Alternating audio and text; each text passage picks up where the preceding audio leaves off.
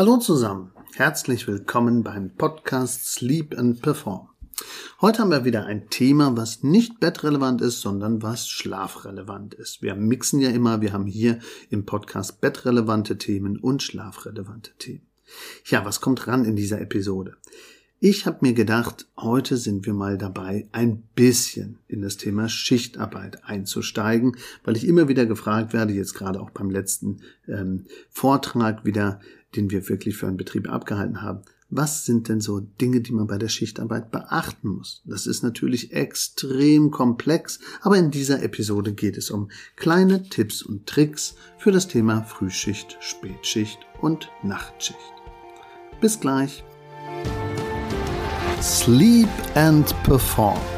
Willkommen in deinem Podcast für mehr Wachheit im Alltag durch erholsame Nächte. Mein Name ist Markus Kamps. Ich bin seit über 20 Jahren Schlafberater aus Leidenschaft und dein Sleep Performance Coach und wünsche dir nun viel Spaß bei den Episoden. So, hallo, herzlich willkommen bei der Episode Schichten und was ich beachten muss. Also nicht die Schichten vom Kuchen, sondern die Schichten, in denen ich arbeite. Und ja, dass so viele Menschen Schichtarbeiter sind, das merken wir manchmal gar nicht. Deswegen möchte ich eigentlich hier direkt schon einsteigen mit dem Thema, warum gibt's denn überhaupt Schichtarbeit? Und wie ist das überhaupt alles entstanden? Also da braucht man gar nicht so weit zurückblicken. Also im 18. Jahrhundert Jahrhundert. Also hier, äh, ich denke mal, Impulsgeber war natürlich James Watt. Also die Dampfmaschine. Also Dampfmaschine kennen wir aus verschiedenen Filmen. Wir kennen das vielleicht auch aus bestimmten ähm, romantischen Bildern, wenn da so eine Dampflok vorbeifährt. Aber die hat dann wirklich auch in der Industrie, in den Betrieben natürlich Industrieanlagen angetrieben. Überall in ganz Europa war dann auf einmal die industrielle Revolution voll im Gange. Was ist da passiert? Also da wurden dann eben Produktionsstätten und Abläufe mit Dampfmaschinen angetrieben und die liefen ja. Die liefen immer. Aber die liefen auch immer weiter.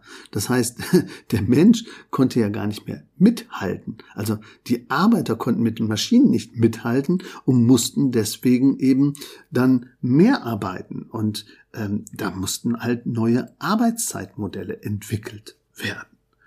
Also die Maschinen waren schneller wie wir selbst. Und so gesehen musste geguckt werden, ja, wie können wir denn trotzdem die Maschine laufen lassen und wie können wir trotzdem dann ähm, das schaffen. Und da wurden dann eben 24-Stunden-Lösungen und eben sieben Tage die Woche Lösungen überlegt, weil die Maschine lief ja eh. Die äh, hat ja weiter produziert und war permanent im Betrieb. Und deswegen war es auch wirklich üblich, das muss man sich wirklich heute mal vorstellen, dass es da diese 24-7-Lösung gab und diese 12 bis 14 Stunden pro Arbeitnehmer, die die dann praktisch hatten und sich dann überschneidend von den Stunden abgelöst haben. Also, das ist schon extrem krass. Aber nochmal zurück zu der Frage, wer ist denn so ein Schichtarbeiter? Ist das wirklich jetzt nur der, der am Band steht oder mit wem haben wir es da eigentlich zu tun? Also, es gibt viel mehr Leute, das habe ich auch für mein Buch so gemerkt. Also der Corona-Schlafeffekt ist ja unser Buch, wo wir auch äh, sagen, dass Leute aus dem Takt kommen. Und Takt hat mit Rhythmus zu tun und Rhythmus hat wieder mit nicht erfolgreichem Rhythmus zu tun und das hat wieder mit Schichtarbeit zu tun. Und wer ist Schichtarbeiter? Nicht nur der, der am Band steht und praktisch getrieben wird von der Maschine, die schneller ist als ich selber, sondern Schichtarbeiter sind auch Verkäufer im Einzelhandel die manchmal bis 22 Uhr arbeiten und dann vielleicht noch aufräumen und dann nach Hause fahren. Und wie spät kommen die denn zu Hause an? Es sind vielleicht auch Leute im EDV-Bereich, die eine, äh, ja, eine Betreuung haben und eine Bereitschaft und dann los müssen, wenn gerade irgendwas nicht läuft. Ganz früh morgens oder abends. Es sind aber auch ganz einfach die Fensterputzer oder die Reinigungskräfte, die vor dem Betrieb oder nach dem Betrieb losgehen und alles wieder schön machen, sauber machen, Mülleimer leeren oder sauber machen. An der Fensterbank und an der Fensterfront. Immer dann, wenn wir die gar nicht sehen, dann sind andere Leute aktiv oder vielleicht auch im Nachtdienst. im Krankenhaus, bei der Feuerwehr oder vielleicht auch im Hotel, Rezeption, Gaststätten, Eventagentur, Konzerte, Security-Leute, Coaches, Journalisten, E-Sportler, Kapitäne, Lokführer. Es gibt viel, viel mehr Leute, die ein verkappter Schichtarbeiter sind, wie wir glauben. Also ganz viele Leute, die außerhalb einer normalen Situation morgens 7 Uhr aufstehen, 8 Uhr irgendwie ins Büro fahren und 17 Uhr oder 16 Uhr Schluss machen oder vielleicht bis 18 Uhr Überstunden machen und nach Hause kommen. Nein, es gibt viele, die ein oder zwei Jobs haben, nebeneinander. Nein, es gibt viele, die einfach Zeiten und Arbeitszeiten haben, die nicht ihrer eigenen inneren Uhr entsprechen. Und das ist der Schlüssel.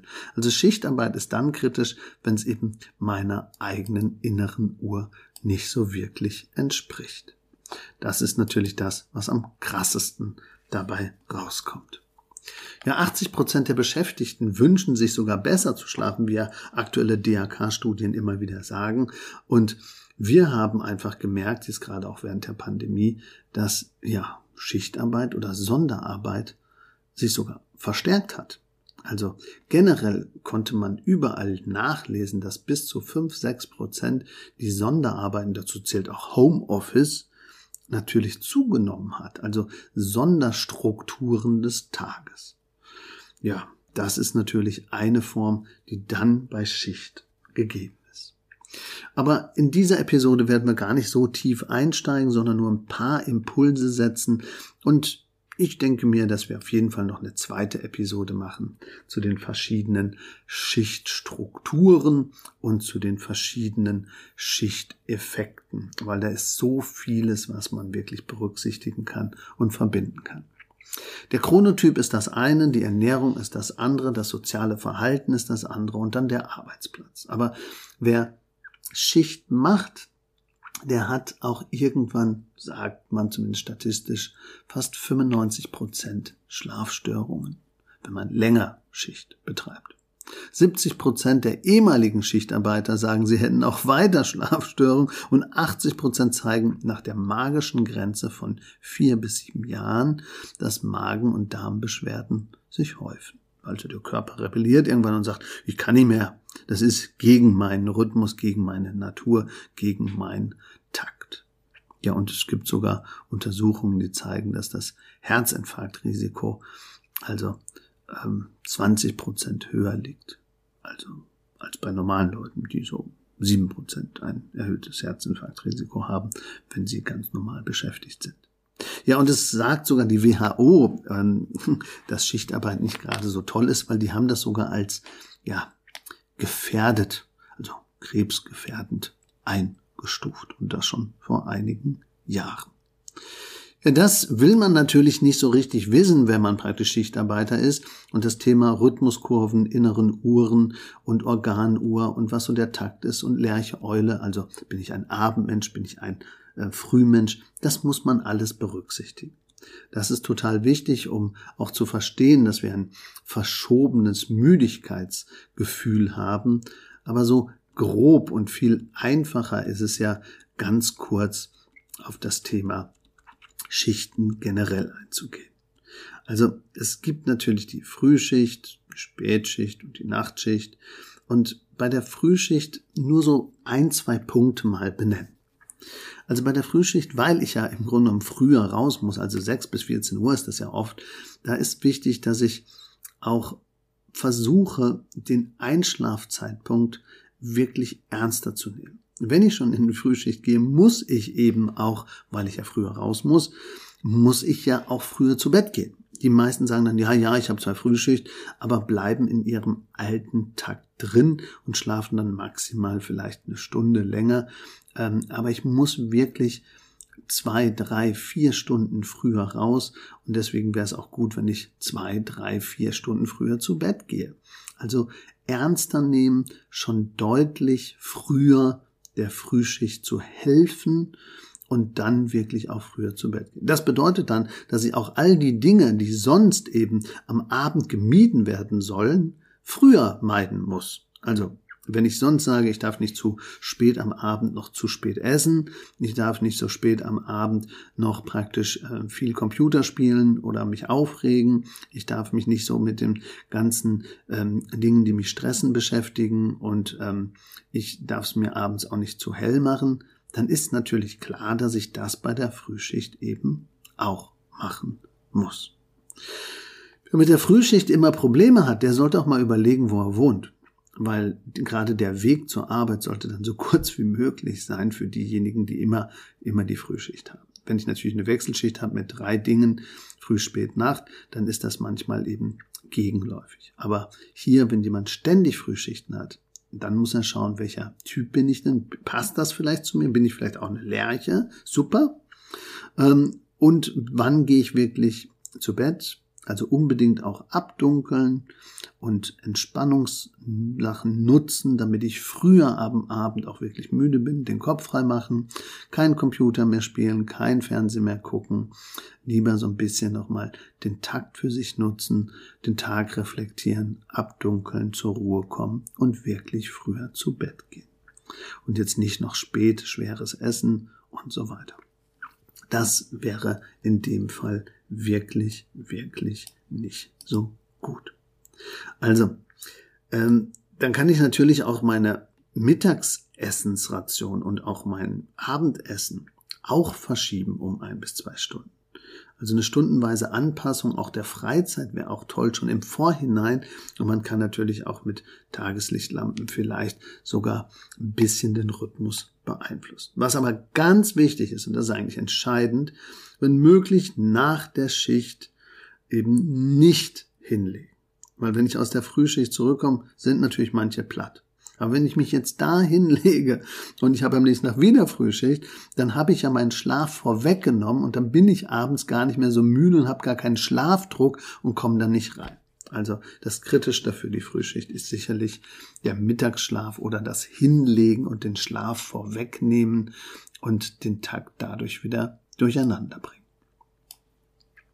Ja, dann haben wir praktisch die Spätschicht. Spätschicht würde heißen 14 bis 22 Uhr. Das geht da praktisch gar nicht so um den Schlaf selber, sondern hier ist oft eben das Thema soziale Kontakte und anderes ein bisschen gefährdet. Deswegen sollte ich trotzdem für die hohe psychische Belastung, ähm, die ich dann manchmal ja auch habe bei der Spätschicht, ähm, muss ich eben auf meinen Kopf achten und auch auf dieses Kopf frei machen. Also ich arbeite dann von 14 bis 22 Uhr, komme dann um 22 Uhr zurück und da muss ich mir noch ein bisschen Zeit für mich nehmen. Also wenn ich da zu schnell direkt zu Bett gehe, dann haben die Leute meistens nicht, dass sie den Tag so richtig verdaut haben, dass praktisch der Kopf richtig frei wird. Und deswegen ist ganz entscheidend, hier sich nochmal die Zeit zu lassen, um psychisch und mental zu entkoppeln.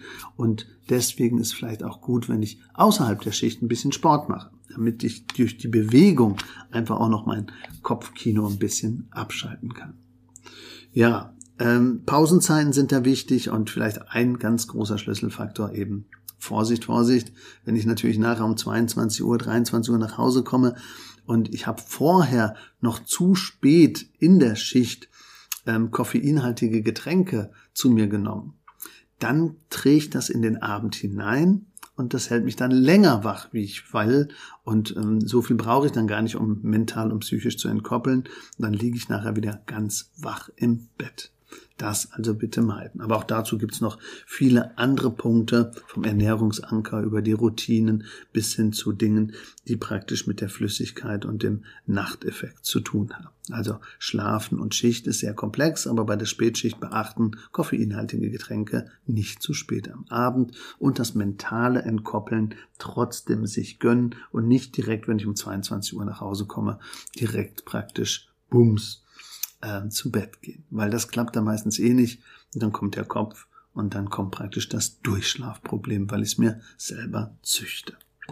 Ja, bei der Nachtschicht gibt's auch so ein paar Sachen, die relativ wichtig sind, nämlich einmal die Ernährung. Also in der Schicht bitte nicht so äh, ja zwischen 0 und 4 Uhr zu viel essen, weil unsere Körperkerntemperatur geht runter, wir haben da so einen Kältereiz, da lieber was Warmes trinken, jetzt nicht unbedingt Kaffee, sondern vielleicht einen Tee oder vielleicht einen ähm, ja, Porridge, also dass ich wirklich Haferflocken oder irgendwie mehr eine leichte Mahlzeit mache, aber nichts schweres Essen, das lieber so um null oder nach 4.30 Uhr, das ist dann äh, besser dass ich praktisch da nochmal was gegessen habe. Und nicht, wenn ich nach der Nachtschicht nach Hause komme, jetzt erstmal, puff, erstmal den Magen voll machen, dann praktisch ähm, erst nochmal ein bisschen Licht tanken und dann versuchen, mich hinzulegen. Also das klappt dann ja gar nicht. Also lieber nach der Nachtschicht erstmal die Augen so ein bisschen beim Nachhausefahren schon ein bisschen abdunkeln mit einer Gelblichtbrille wenn ich zu Hause bin, dann lieber in zwei Etappen schlafen, aber sofort schlafen, nicht erst essen,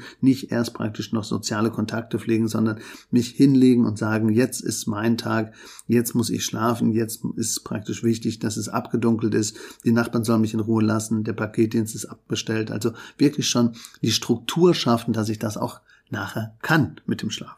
Und dann lieber eben einmal drei Stunden oder vier Stunden schlafen und dann nochmal vor der nächsten Schicht nochmal zwei Stunden oder eine, anderthalb Stunden. Also im Takt bleiben, aber eben mit zwei Schlafimpulsen. Weil wenn ich jetzt nur einmal schlafe, direkt nach der Schicht und ich, das klappt schon nicht so gut und dann schlafe ich eben von mir aus drei oder vier Stunden, dann bin ich wach und dann bin ich sehr, sehr, sehr, sehr lange wach, bis ich dann praktisch wieder um 22 Uhr in die nächste Schicht gehen will.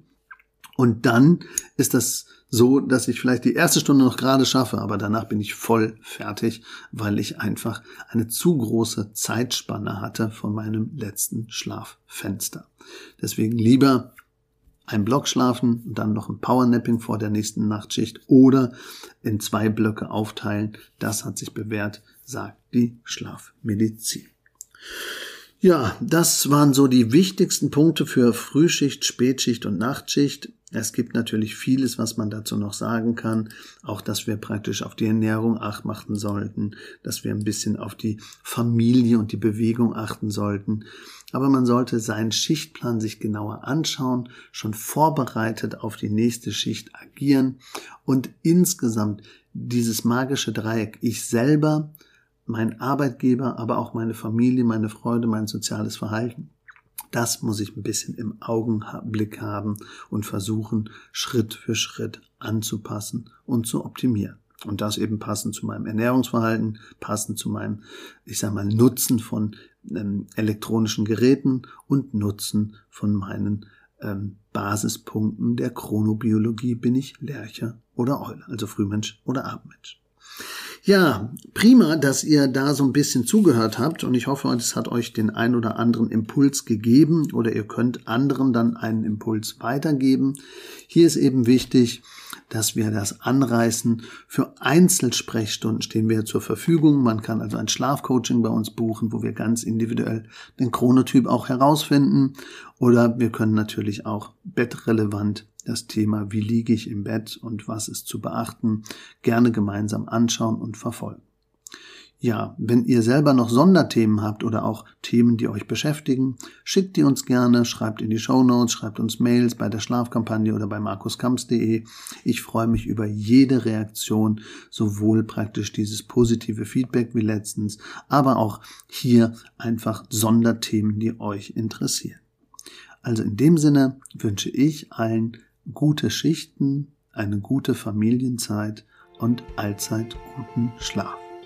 Euer Schlafberater aus Leidenschaft, Markus Kamps.